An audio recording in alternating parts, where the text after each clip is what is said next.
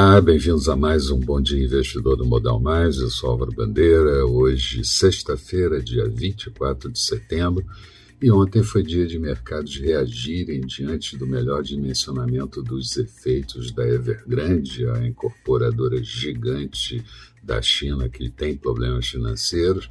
O Vespa fechou com alta de 1,59%, índice em 114.004 pontos.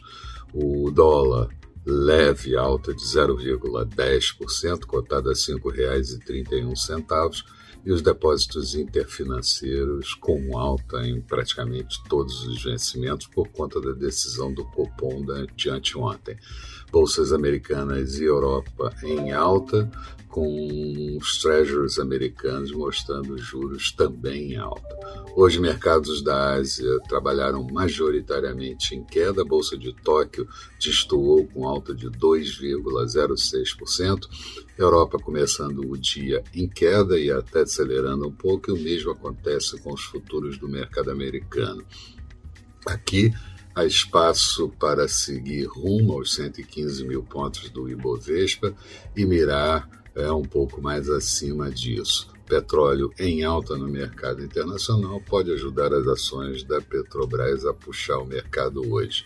Japão, tivemos durante a madrugada a divulgação do índice PMI composto, ele subiu para 47,7 pontos, mas se mantém acima dos, abaixo dos 50 pontos, o que mostra a contração da atividade, mas veio de anterior em 45,5 pontos, e acabou impulsionando a Bolsa de Tóquio.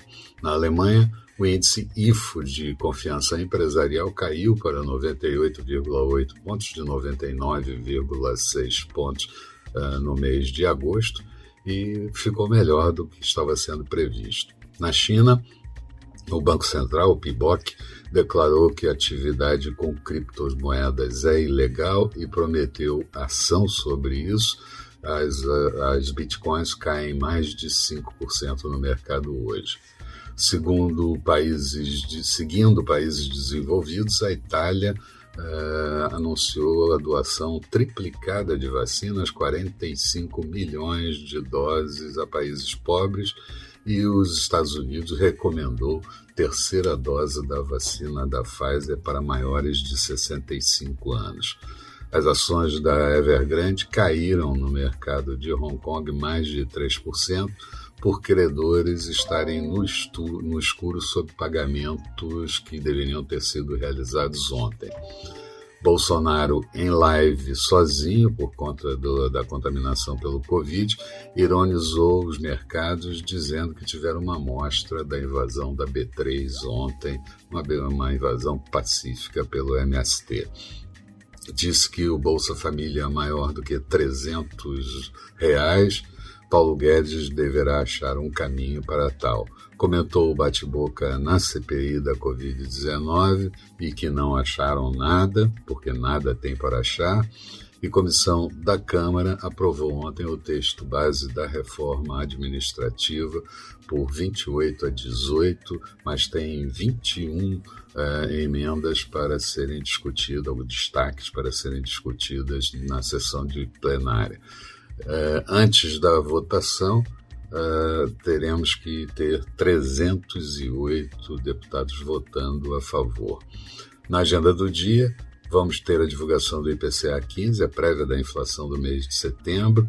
Vamos ter também o IPP, Índice Preço do Produtor, no mês de agosto. Nos Estados Unidos, Loretta Mester, presidente do Regional de Cleveland e cotada para ser presidente do Fed, discursa, assim como Jerome Powell, presidente do Fed, também discursando. Venda de imóveis novos será divulgada por volta das nove e meia da manhã, uh, referente ao mês de agosto. Expectativa para o dia Bovespa pode tentar a quarta alta seguida, mas os mercados acelerando perdas no exterior dificultam isso. Dólar pode ceder um pouco e juros também. Falando de mercados, Bolsa de Londres agora há pouco perdia 0,31%, Paris em queda de 0,95%, Frankfurt caindo 0,77%. Petróleo WTI subia levemente 0,10 em Nova York a 73 dólares e 37 centavos.